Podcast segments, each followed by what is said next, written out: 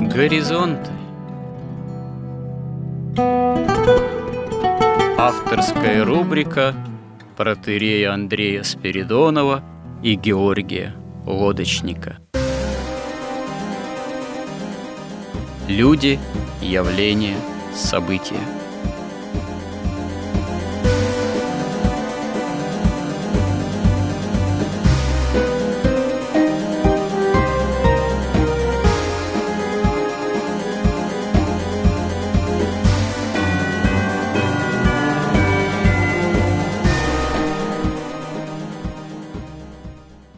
Добрый день, уважаемые радиослушатели. В эфире радио «Благовещение». И в нашей постоянной рубрике «Горизонты» я, протерей Андрей Спиридонов, и мой добрый собеседник э, Георгий Лодочник продолжаем наши смысловые, словесные изыскания в области темы «История как промысел Божий». Говоря о древнем Вавилоне, говоря о древней магии, и современной магии, мы решили, что в данном сюжете мы должны обсудить тему о деньгах. Что такое деньги, начиная с древности и до наших дней, и почему они в определенной степени имеют магический характер, и как давно они имеют таковой характер. Именно магический элемент э, в их восприятии и в их использовании. В чем он, почему он имеет место быть и с какими целями именно магическое миропонимание к этому прибегает или использует э, деньги как таковые. Ну, денежные средства, как мы понимаем, появились достаточно давно. Есть предположение, что еще цивилизация Каина уже имела – денежные средства, хотя это вряд ли прямо доказуемо. То, что в древних царствах, государствах ходили денежные единицы, это, в общем-то, очевидно, потому что деньги неизбежно появляются как эквивалент товара, ну, натурального обмена, конкретных материальных, необходимых для человека и человечества ценностей. Как мы понимаем же, первоначально деньги, они имели место быть, создавались из тех или иных драгоценных металлов. Это могло быть и золото, и серебро, хотя здесь известно, что далеко не всегда это были драгоценные металлы чистой пробы, могли и отливаться какие-то или использоваться более смешанные составы, то есть определенные манипуляции с этим могли происходить и в древности. Конечно же, особое значение в количестве денежных э, средств как таковых, номиналах заключалось в истории человеческого рода, кому, собственно говоря, принадлежало само право э, чеканить денежные единицы, создавать те или иные номиналы. Как правило, этой прерогативой столетиями обладала царская или имперская власть. Этому же соответствовала та или иная налоговая система, которая тоже появляется с древности. Когда мы в Евангелии читаем о том, что кесарь Август затеял перепись в той же Иудее, в том же Израиле, то это, конечно, происходило вовсе не из праздного интереса, потому что Кесарю было любопытно знать, сколько у него подданных. Ему было необходимо это знать, чтобы знать, какое количество налогов э, должно быть собрано подушно. То есть это был вполне финансовый налоговый интерес как таковой. Вообще, если почитать про историю Древнего Рима, там, Первого Рима, Западной Римской империи, Восточной Римской империи, Второго Рима, мы выясним, что в Риме вообще была достаточно отлаженная более-менее оптимально действующая налоговая система по сбору средств, э, которая в границах Восточной Римской империи, Византии, просуществовала аж до самого времени падения Византии, то есть даже гораздо дольше, чем в Риме Западном, потому что когда Рим первый, Западный Рим, пал под натиском варваров, то на смену этой классической налоговой системе пришло такое ну, немецкое варварское земельное право, которое не то, что было совсем уж чуждо каких-либо налоговых сборов, но вот такой системы отваженной, универсальной достаточно, и, в общем-то, и правовой системы, потому что Рим-то, как известно, был правовым государством, оно не имело, и некоторые историки указывают на то, что Западная церковь, римская церковь, она, поскольку была вынуждена во многом заменить павшие, переставшие действовать административные институции внутри бывшей Римской империи западной, вот э, западная церковь оказалась под сильным влиянием вот этого вот земельного-то феодального в каком-то смысле немецкого варварского права. Почему собственно говоря, монастыри, епископы покупались или ставились, или на них приобретали гораздо более таким прямым образом влияние, ну, приобретало влияние знать, западная, пользуясь как раз-таки вот этим, прежде всего, натуральным, что ли, земельным правом. И только значительно позже Западная Европа возвращается тоже к такому более-менее классическому налогообложению по римскому образцу. Но эпохальными, конечно, является здесь появление эквивалента монет из драгоценных металлов, то есть бумажных денежных знаков. Может быть, с этого времени начинается какая-то уже какой-то элемент виртуализации денег, потому что обеспечение той или иной монеты, той или иной валюты, той или иной учрежденной денежной единицы, оно начинает ну, размываться. Апофеозом всего этого всего этого является, помимо того, что революции как таковые западные, надвинувшиеся в особенности ну, на Европу с 18 столетия, с Великой Французской революции, они, как мы уже с вами как-то говорили, целью своей ставили во многом еще и уничтожение царских дворов, как, собственно говоря, законодателей моды, если так можно выразиться, в финансовом плане. Потому что пока царь, император точнее, ему принадлежит право чеканить монету, это одна история. Когда чеканить монету имеет право уже не царский двор, а кто-то еще, какие-то еще институции, вплоть до банков, это уже другая история. И, собственно говоря, полную свободу в 20 столетии в чеканке, так сказать, или даже не в чеканке уже, а в печатании зеленого доллара приобретают банки Соединенных Штатов с момента создания Федеральной резервной системы 1913 года. С этого, собственно говоря, наверное, начинается особенно магический, что ли, поворот в том, что деньги окончательно приобретают какой-то уже такой виртуальный магический смысл, потому что, как мы понимаем, зеленые бумажки, они на протяжении последних столетий, они все в меньшей степени имеют какой-то реальный материальный эквивалент. Они совершенно не обеспечены. Деньги сами становятся товаром. Но это еще раньше начинается, вы это поясните более подробно, поскольку в этой теме гораздо более сведущий, чем я. Но я тут скорее хочу заострить внимание на неких вот этих идейных смыслах. Безусловно, не просто заполонив мир этой зеленой бумагой, Соединенные Штаты еще и создали соответствующий идейный имидж. Сколько в Голливуде мы видим там боевиков, фильмов, где заветный кейс с миллионом другим там долларов приносится, так сказать.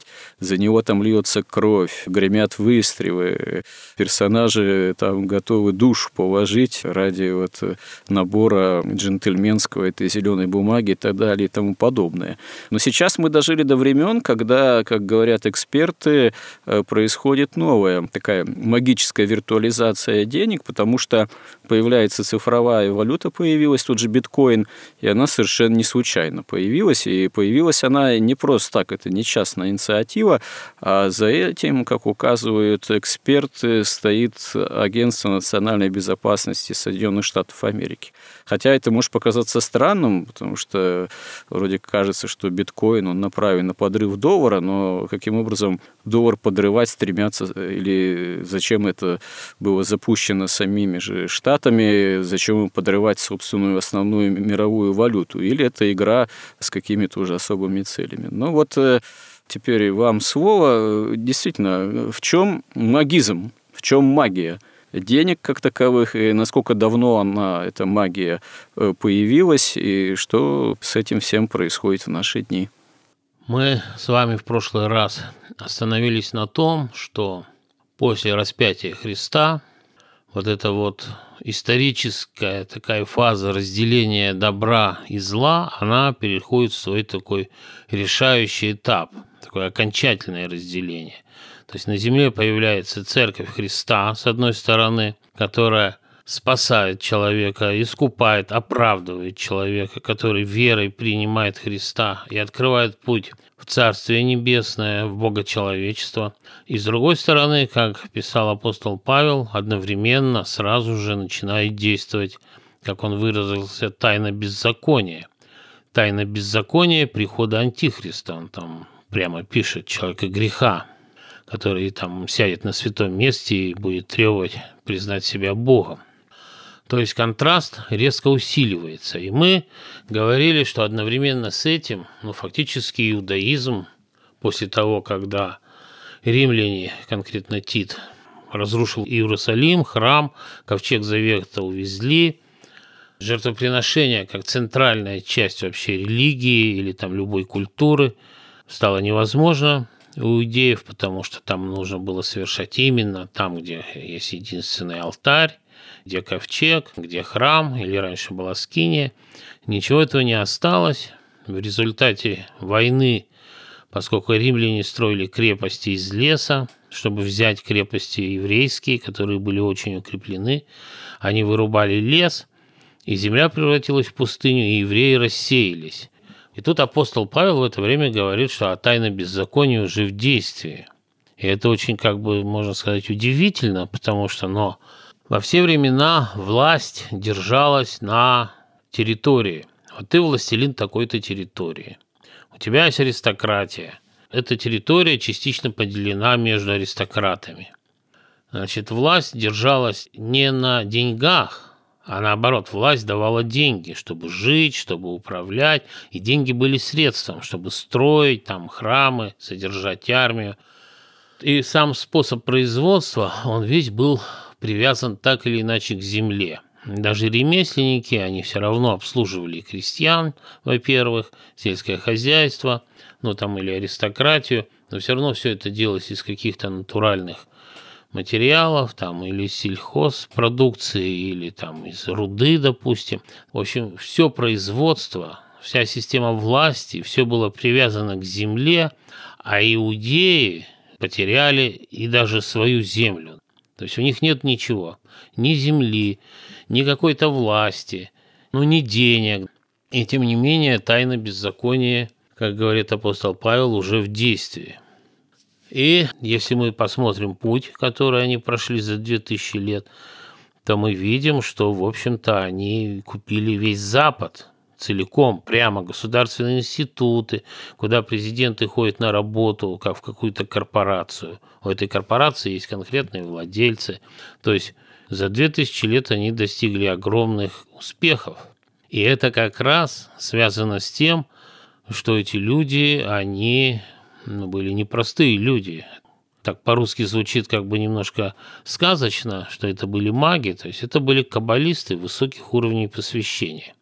И мы в прошлый раз говорили, приводили цитаты, что каббалисты, они ведь видят ту же реальность, какую видят и христиане. Они видят ту же иерархию, они видят того же Бога, хотя разница тут мы видим его как личность, они видят его как нечто душа природы, да, нечто воплотившееся в эту природу. И по иерархии воплотилось и разбилось вот на эти сефироты. И Отличие в чем? Они считают, что, ну вот как марксисты, большевики, наши коммунисты, коммунисты вообще считали вместе с Марксом, что бытие определяет сознание. То есть, если у вас есть хороший комфорт, ну, у вас тогда будет и высокий дух. Если вы, например, отнимете у Пушкина его усадьбу, то сможете писать как Пушкин. Ну так, если продолжить их мысли. Ну да, это очень ценная мысль, руководство к действию. Ну а каббалисты, они, конечно, не до такой степени примитивизма все-таки мыслят. Ну вот почему-то русские крестьяне, некоторые революционно настроенные, уже в нашу революцию, они ведь не стремились просто отнять там усадьбу, они жгли часто усадьбы. Ну, это же, в общем-то, казалось бы, не очень рационально, проще действительно как-то разграбить там или воспользоваться, а жечь-то зачем? Но это другая немного тема. Я думаю, что, во-первых, они Маркса не читали, и вот эту вот идею о бытии сознания не очень представляли. Потом там было иррациональное чувство мести, наверное. Ну, вообще иррациональное чувство, ну, как бы так сказать, свободы. Свободы от нравственности, от государства, от Бога, от всего. Такой вот как это сейчас тоже очень популярно на Западе. Вот они говорят, что весь гомосексуализм – это как бы результат эволюции индивидуальности человеческой. Вот примерно в этом духе. То есть они утверждали, я думаю, подсознательно, естественно, свою власть над Богом, над царем, над церковью, над своими помещиками, вообще над образованными людьми. Потому что, ну, ходит там, какой-то книжки прочитал, значит, ходит и смотрит сверху вниз. Вот мы сожжем твою усадьбу, и наступит равенство. Ну, вот примерно, вот мне кажется, так. Поэтому, возвращаясь к магии, э, то есть каббалисты, они не такие примитивные, конечно, как наши коммунисты. Но у них была идея, что как сверху высшие уровни иерархии определяют то, что происходит у нас на Земле, сверху вниз, но все-таки есть возможность через символы, через какие-то заклинания, через молитвы воздействовать на высшие уровни, духовные уровни. И эти духовные будет безусловный отклик, как говорят каббалисты от Сефироты, и начнет меняться по иерархии реальность у нас на Земле. И здесь сразу, чтобы было ясно, вот очень важная вещь, что наша молитва, она совсем другая, не такая, как молитва или заклинание каббалистов. Потому что мы молимся о том, чтобы воля Бога реализовалась на земле, а не наша воля. И деталь тут важная вот какая еще, если вот сейчас будем переходить к деньгам. И каббалисты согласны, и христианские богословы согласны, что вообще в мироздании милосердием уравновешивается справедливость что справедливость без милосердия – это худшая несправедливость, что гармония, красота – это результат гармоничного сочетания справедливости и милосердия. Вот скажем, ну так, если на бытовом уровне, вот человек выпил 4 бутылки водки, он, в принципе, должен умереть по справедливости. Но по милосердию он может не умереть, особенно если будет молиться. То есть четкое, жесткое исполнение законов природы – это справедливость. Если выпить 4 бутылки водки, я не уверен, что можно молиться после этого. Но кто-нибудь может за него молиться. Просто это несколько неожиданное такое предположение. Ну да, то есть вот справедливость отвечает за четкое, строгое исполнение законов природы. Милосердие – это уже личное участие, основанное на любви, личное, вот ипостасное, личностное участие. Это или Господь Бог, это или монарх, да, тот, кто выше закона. Вот это нормальное состояние мироздания. И когда человек молится, он что делает? Он понимает, что по справедливости он заслуживает смерти, там, допустим, он заслуживает страданий, он заслуживает болезней, да, он заслуживает каких-то унижений по справедливости. Во-первых, потому что он уже родился падшим человеком, потому что он сам уже совершил грехи намного больше, там, бесконечно, чем Адам. И по справедливости он всего этого заслуживает. Но он начинает молиться Господу со словами «помилуй», тем самым он как бы открывает в рамках справедливости возможность для дополнительного божественного милосердия по отношению к нему. И когда мы молимся там о стране, то да, наша страна, но она предала все. Бога, Отечество предал наш народ, царя расстрелял, заложил как Христа в жертву сатане. То есть он совершил такие преступления, он делает аборты, он убивает вообще большую часть людей, которые должны были родиться. То есть по справедливости, как говорил отец Дмитрий Смирнов, вообще не должно быть никакой России.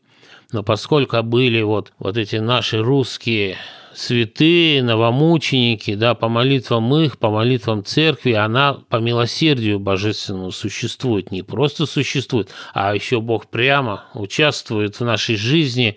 Он остановил развал России, Там Путин посадил Ходорковского, чтобы просто чудо, просто самое настоящее. Из этого Россия все-таки живет. Вы э, свой тезис о четырех бутылках водки вполне оправдали. Действительно, то, что русский народ или Россия собой сотворила, э, по сравнению с этим какая-то водка там это пустяки, да. А действительно мы чудом существуем и даже как-то развиваемся там. Ну да. И вот здесь огромная разница. Когда мы молимся, мы не свою волю. Мы не говорим, Господи, пусть американцы там все умрут. И мы не говорим, что пусть мы будем все там великие и богатые.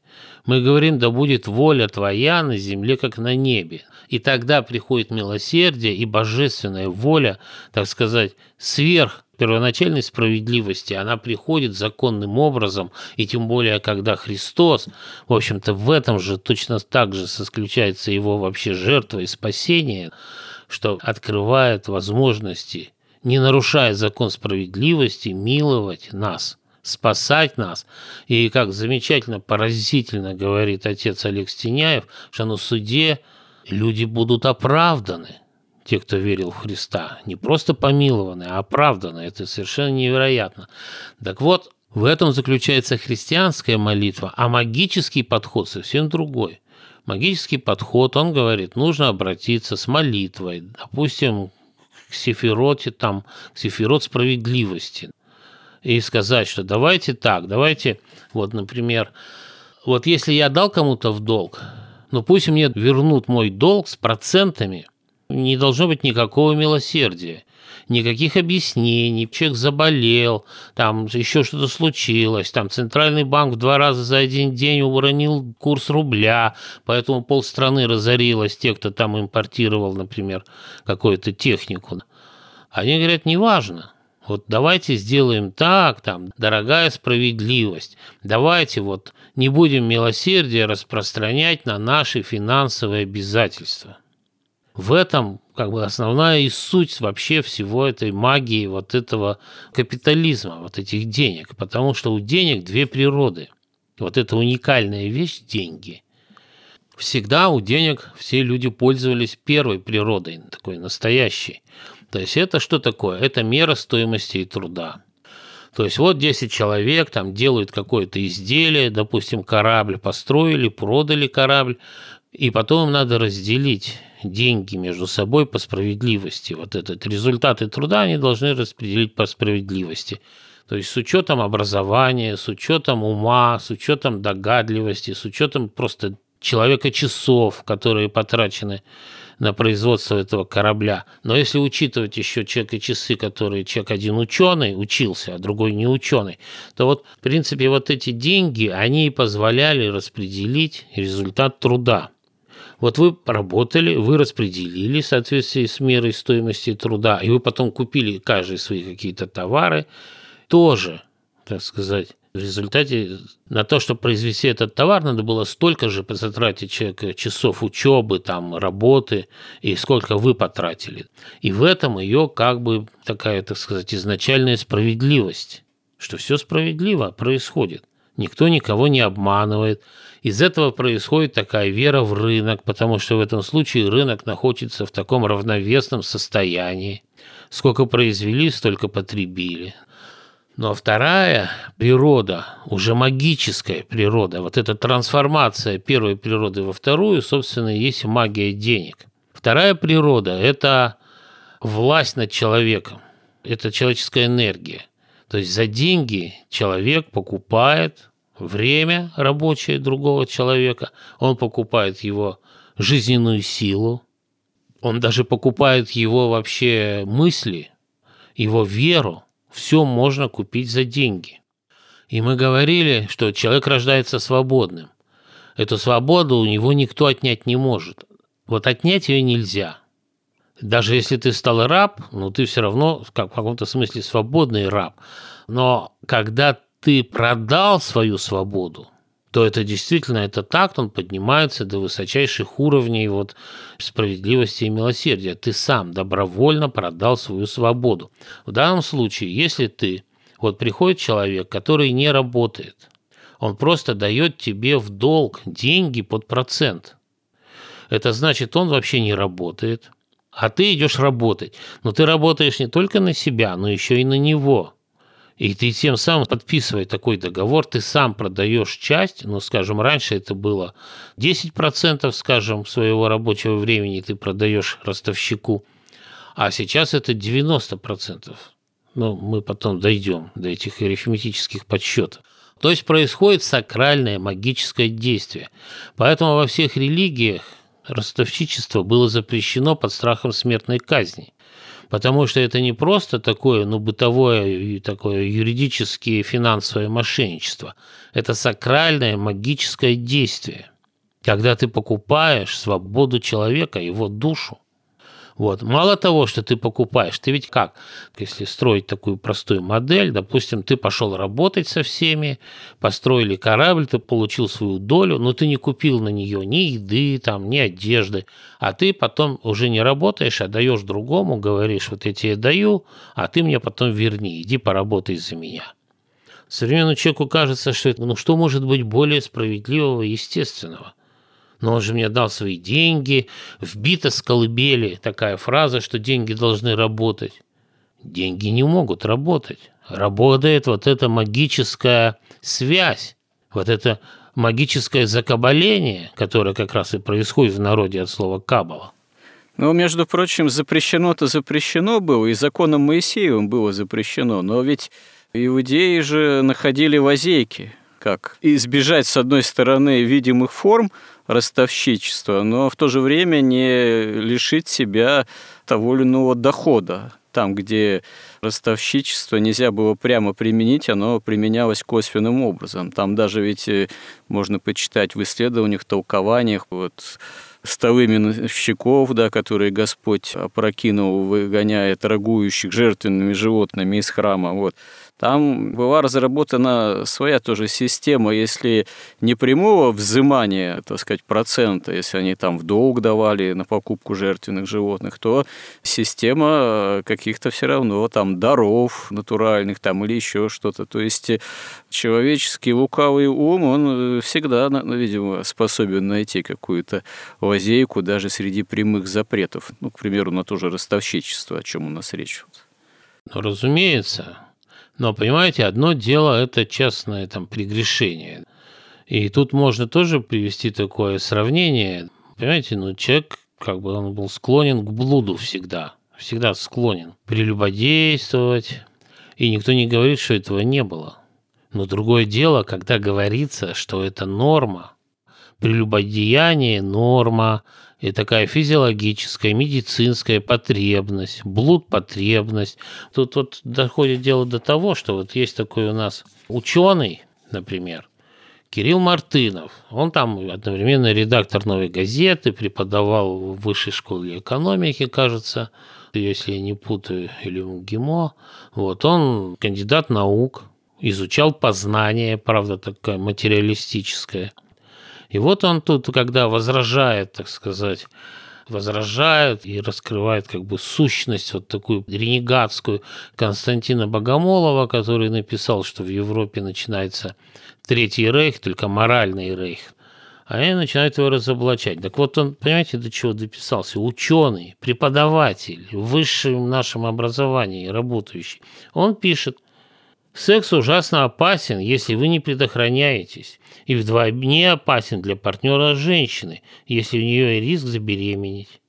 Во всех остальных случаях секс – это обычное занятие двух или нескольких взрослых людей. Утверждать его мистическую энергетику можно только в том случае, если вернуться к патриархальному представлению о сексуальности. Представьте, когда-то это было чудовищное преступление – за это побивали камнями. Это было нечто совершенно сакральное. А теперь это просто, во-первых, опасное дело двух или нескольких, или там, может, даже одного взрослых людей, понимаете? Это норма. Ну да. Или ты находишься в патриархальных представлениях о сексуальности, то есть в далеком прошлом, да, в далекой традиции. Ну, не в традиции, а именно в таком мракобесии до прогрессивного вот уровня, вот понимаете, в таком дегенератском состоянии, тогда для вас это все сакральное. Но то же самое с деньгами. Понятно, что там когда же иудеи, а иудеи-то вообще ведь у них закон Моисея был чрезвычайно, ну, для современного человека его просто даже представить невозможно, как вот вообще можно это исполнить. Ведь там были юбилейные годы, каждый пятый год ты или не должен был пахать вообще.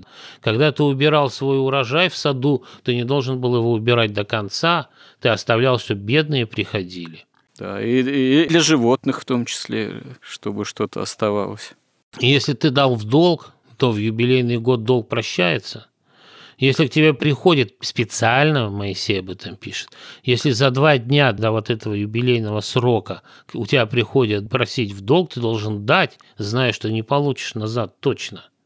Если ты продал свою землю, то в юбилейный год, там, каждый сороковой, там, земля тебе возвращалась обратно но потому что это на совершенно других, на божественных принципах была основана закон Моисея, экономика, и евреи так и жили столетиями ведь. Но понятно, что среди них находились вот такие, которые находили разные уловки. Но дело в том, что это не было магией. Это было, ну, таким частичным, частным там лукавством, каким-то сребролюбием, там, нарушением закона – а вот когда это превращается вообще действительно в систему, становится системой, когда она оправдывается, когда она называется истинной справедливостью, в чем дело-то? Ведь это же со школы учат, что это справедливо. Понимаете? Вот сейчас, но сейчас у нас тут вообще турбулентности, но еще там 20 лет назад ведь вот в европейской экономике ростовчический процент составлял половину средней маржи по экономике. То есть в переводе на русский язык все работающие половину заработанного отдавали ростовщикам, и никому это не кажется чудовищным. Всем кажется это нормальным. Вот это и есть, собственно, магия. Потому что ведь она, магия, чаще всего, в подавляющем числе случаев, она как раз основана на добровольности. На добровольности, на согласии. Человек ведь никого в банк не загоняют, как бы, так сказать, палкой. Как зазывают. Их соблазняют. Все время то звонят, то смс присылают, что вам такая-то кредитная карта одобрена, золотая, там 23% чего-то там в год или как там. Поэтому происходит, ну, так вот, устно объяснить это довольно сложно, но попробуем. Что происходит, да? Вот построим такую модель. Допустим, такой поселок, остров. На острове там 10, скажем, компаний – которые строят корабли и там рыбачат, рыбу ловят. И вот приехал на остров ростовщик, который не строит, не рыбачит, ничего. Но он приходит и одному из них говорит, смотри, вот я тебе даю деньги в кредит, ты сможешь на них удвоить количество кораблей. Когда ты удвоишь количество кораблей, у тебя затраты в целом упадут, и ты разоришь всех остальных и купишь все их корабли. И будешь один тут главенствовать на острове. Но человек, если он не, не глупый, он понимает, что так оно и будет. Мало того, он даже понимает, что если он откажется, то кто-нибудь из девяти остальных согласится.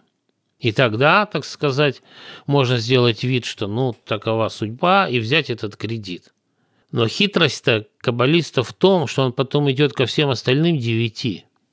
Он всем девяти дает этот кредит. Вот представьте. И каждый из них должен отдать допустим, 10% заработанного. И происходит что? Никто не получает никаких преимуществ, все получили от него деньги, все работают так, как работали, но уже 10% весь остров платит ему. Он повторяет эту итерацию, уже 20% платит. Еще повторяет, а если вот как сейчас, когда, так сказать, сложное производство, когда несколько стадий производства, переработки, получается так, что человек, который производит там газ, берет кредит, который производит трубы, берет кредит, производит сталь, кредит, какую-то деталь, кредит, инженер, чтобы обучиться, берет кредит. И на всех стадиях все берут кредит.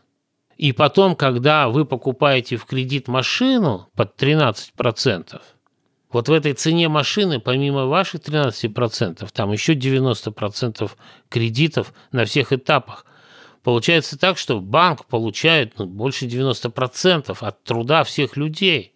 Вот вы где-то работали на машину, зарабатывали. Вот эти все люди, которые машину производили, все отдают банкам сейчас. Поэтому так трудно продать этот автомобиль. Потому что хоть люди и уверены, вот эти все высшие школы экономики, вот эти Кириллы Мартыновы, вот эти МГУ сейчас, все университеты экономические, и главная задача убедить, что это справедливо, это нормально. Когда ты покупаешь в 10 раз дороже ее стоимости. То есть ты должен работать в 10 раз больше, чтобы купить товар, на который потрачено в 10 раз меньше труда, потому что 90% там ростовчического процента. И главное, что это все делается, ну, действительно на сакральном уровне, потому что он ты подписал договор, ну все. Но ведь так же пало человечество. Оно же пало как? Ну, предложил сатана проверить, не обманывает ли Бог, ну, они проверили, ну, пало все человечество. Собственно, и опять же, здесь отличие религии от магии. Не отличие даже, а что происходит с магией вот той же Кабалой. Ведь там же есть каббалисты, люди, которые свято верят, что они этим самым Богу служат. Но что происходит на самом деле? А на самом деле происходит вот что. Ведь Бог создал иерархию ангелов. Это иерархия вестников – она преобразует истину, исходящую от Господа, которая недоступна человеку. По иерархии ее преобразует от высших ангелов к низшим, и потом передается там святым пророкам человечества. То есть вот их работа. Но когда один из ангелов пал, и вместе с ним пали еще ангелы, они образовали вторую иерархию, темную иерархию. Но доступ к человеческому разуму, к человеческому сердцу у них сохранился – и они, конечно, всегда мимикрируют в ангелов света. И когда мы молимся конкретно Иисусу Христу, но ну, тут никак не спутаешь. Ты случайно не помолишься сатане, потому что от одного имени Иисус Христос ему плохо становится. Когда мы крестимся, то же самое происходит. Но когда маг самостоятельно, сам, и начинает подниматься в эти духовные выси, так сказать, он очень легко сбивается он ведь получает, понимаете? Вот мы знаем, что не может низшее влиять на высшее, не может следствие влиять на причину. Это невозможно логически, физически, никак. А у них получается. Они с низшего уровня обращаются к высшему, и происходит то, что они просят. Это происходит почему? Потому что это та же самая молитва, только сатане. И опять же, по закону справедливости – Воля сатаны проходит на землю через магию. Как по милосердию воля Божия проходит в молитвах христиан. Вот что происходит. Я думаю, что, во-первых, если там вдаваться в детали и тонкости, сама вот эта мысль использовать деньги как магическое средство, как власть над жизненной силой человека, она как бы, ну, трудно человеку до этого додуматься самостоятельно. Потом ведь кажется, ну что, ну даст он мне 10%, там, ну 5%, ну что от этого, что произойдет? А тут есть индийская легенда, когда изобретатель шахмат был приглашен царем, который восхитился этой игрой, сказал, как тебя наградить, какими там вообще мешками с золотом. Он сказал, да мне ничего не надо, мне вот положите на первую 64 клеточки – Положите на первую клеточку зернышко, на вторую 2, на третью 4 и так далее, да, по экспоненте, по такой. Он сказал, ну, ерунда, ладно, начали делать, и у них не хватило во всем царстве зерна. Точно так же, там, если взять расчеты и представить, что человек, например, взял 10 тысяч, там, допустим, каких-нибудь долларов в самом начале основания Америки. Да. Если он эти 10 тысяч долларов давал все время в рост, то сейчас это там миллиарды долларов, если посчитать по этой экспоненте. То есть если он все, что зарабатывал, снова вкладывал, вкладывал, вкладывал, вкладывал. А есть же еще такая вещь. Вот, например, нас и тоже, я помню, учили, что вот Карл Маркс, там, великий гений, открыл кризис перепроизводства. Но сущность этих кризисов перепроизводства совсем не в том, что произошло перепроизводство, потому что мы знаем, что во времена Великой депрессии в США топили зерно кораблями, чтобы цена на него не упала. Причем эта депрессия как раз началась после того, как вы сказали, что ФРС США был создан. Сущность этих кризисов, хоть они и циклические, но можно сказать, что циклические, потому что вот если, например, берут барана, он оброс – его постригли. он снова обрастает, его снова стригут, возникает ну, что-то, какое-то подобие циклов. Но это ведь не те циклы, когда у барана там волосы падают, там, допустим, на Новый год. Это воля человека, это циклично его стричь. Точно так же кризисы. Эти кризисы – это важнейший вообще элемент вот этой вот финансовой пирамиды. Потому что, ну, хорошо, вы напечатали, вот они сейчас могут напечатать себе сколько угодно миль, триллионов, триллиардов там денег. Что от этого произойдет? Ничего не произойдет. Но веру в деньги вы поддерживаете авианосными группами сейчас. Хорошо, но все равно тут есть какая-то зыбкость ситуации. Да? У вас деньги, а у меня земля. И что ваши деньги против моей земли? Потому что, как не помню, кто-то писал, что когда не останется там рыбы в океане, вы поймете, что деньги нельзя есть. Кстати, тут один как-то публицист заметил такую, наверное, довольно верную вещь, что почему нас Запад, Россию, Запад, там Америка, Соединенные Штаты так действительно ненавидят во многом. Да потому что у нас реальных ресурсов больше, там полезных ископаемых, земли, людей реальных на что-то способных, чем у них, потому что у них виртуальные технологии, они все больше замещают реальность. А мы пока еще не настолько в этом погрязли и можем противопоставить этому гораздо более здоровые и реальные силы в каком-то смысле. Да, но все-таки тайну беззакония больше интересует наша церковь. То есть коммунисты не смогли ее уничтожить. Поэтому задача осталась не решена. Они ее вот как могут решают изо всех сил. Значит, вот про кризисы тогда уже успеем, я думаю, рассказать. Происходит такая хитрая штука, но это уже не столько магия, сколько чистая арифметика. То есть банки дают вам кредиты. Они дают их не просто так, они дают вам под залог. Причем они начинают давать очень много, очень много кредитов, деньги падают в цене. А что такое деньги падают в цене? Это значит, растет в цене все реальные, реальные активы. Земля, недвижимость, собственность, там, предприятия, компании, все, что реальное, оно начинает расти в цене. И у вас растет все в цене, получается так, вы взяли кредит, начали играть на бирже, купили какие-то акции, значит, все растет в цене, вы взяли кредит, купили дом, дом у вас растет в цене, вы купили завод, он растет в цене, и вы берете, берете, берете, берете эти кредиты. В один прекрасный день вот эти люди, они решают, что все – так сказать, у барана волосы отросли, пора стричь. Что они делают? Они синхронно делают две вещи. Первое, они сами стимулируют вот этот обвал биржевой, они сразу распродают одновременно все основные акции свои. Наступает паника, потому что все акции чрезвычайно переоценены. Вслед за этими акциями падающими падают стоимость недвижимости, заводов, пароходов, там все падает в цене цене-то все падает, а они перестают давать кредиты при этом. Ты приходишь в кредит взять, чтобы компенсировать. У тебя что происходит? Ты взял там миллион, допустим, долларов в кредит, чтобы купить там, не знаю, там завод. У тебя завод подешевел внезапно из-за биржевого краха. И завод стоит уже не миллион, а стоит уже 200 тысяч или там полмиллиона.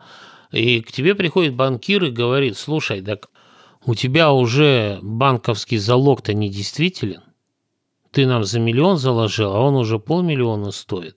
Он идет в банк, чтобы взять кредит и восполнить свой вот этот недостаток, а они говорят, а все, мы кредиты не даем. Происходит что? Деньги резко становятся дорогими, а все остальное становится резко дешевым. То есть они дают в кредит сначала дешевые деньги, а потом начинают взимать дорогие. При этом это они делают осознанно, абсолютно и синхронно. И что происходит? Люди остается, что им? Им остается отдавать все эти заводы, которые они купили, всю свою недвижимость, все свои производства, пароходы, все они отдают банкирам. И еще должны остаются. Потом хорошо, все, забрали – у всех, что можно, кто устоял, тот устоял, все, больше нет таких раненых, снова начинают давать кредиты. Снова начинают все расти, расти, расти, снова перестают давать кредиты, продают акции первыми. И снова отбирают все оставшееся. Была такая интересная статья, которая, естественно, была напечатана, и они все забыли. Есть такой ресурс newscientist.com научный ресурс. И там была опубликована статья института в Цюрихе, которая вот конкретно цитата из этого сообщения вот этого научного органа, что ли, печатного. Не, ну уже время ее цитировать нет, тогда придется отложить на следующий раз. А вообще мы как-то исторически применительно к эпохам тем или иным можем проследить, когда вот этот магизм в особенности, ну, скажем так, прямо уже появляется и набирает силу? Или это все в разных эпохах так или иначе как-то размытым образом присутствует? Или есть отдельные эпохи, которые уже особенно характеризуются вот этой магией? Наша цель как раз исторически рассказать, как это происходило. Просто но мы решили сначала рассказать сущность того, что произошло. И еще все не рассказали. В рамках одного сюжета это невозможно, оказывается. Про сущность даже поговорить. Хорошо, ладно, продолжим тогда в следующий раз. Я думаю, это тоже очень все интересно. Сущность магии денег э, как таковой. Думаю, мы не зря еще потратим время и силы с Божьей помощью на рассмотрение этой по-своему немаловажной темы. Ну что ж, спасибо за этот труд, за эту беседу. И спасибо всем тем, кто с нами, кому интересны наши беседы, наши своего рода изыскания, в том числе и в данной тематике. И храни всех Господь. Горизонт на радио Благовещение.